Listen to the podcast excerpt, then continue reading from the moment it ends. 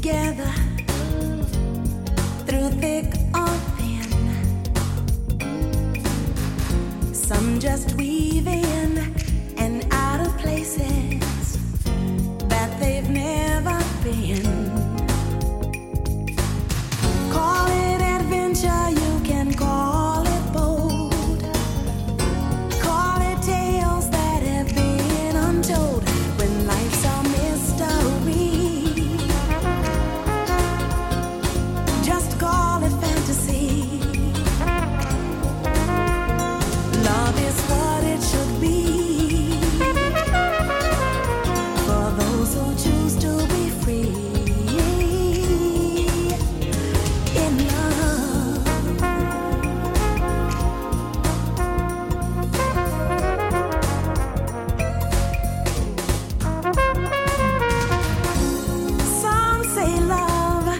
like an ocean.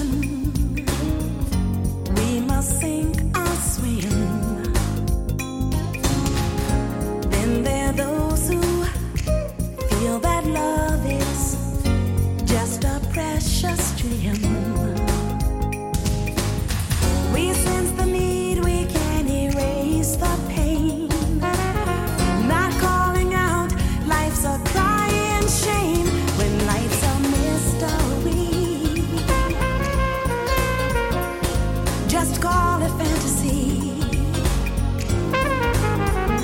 Love is what it should be for those who choose.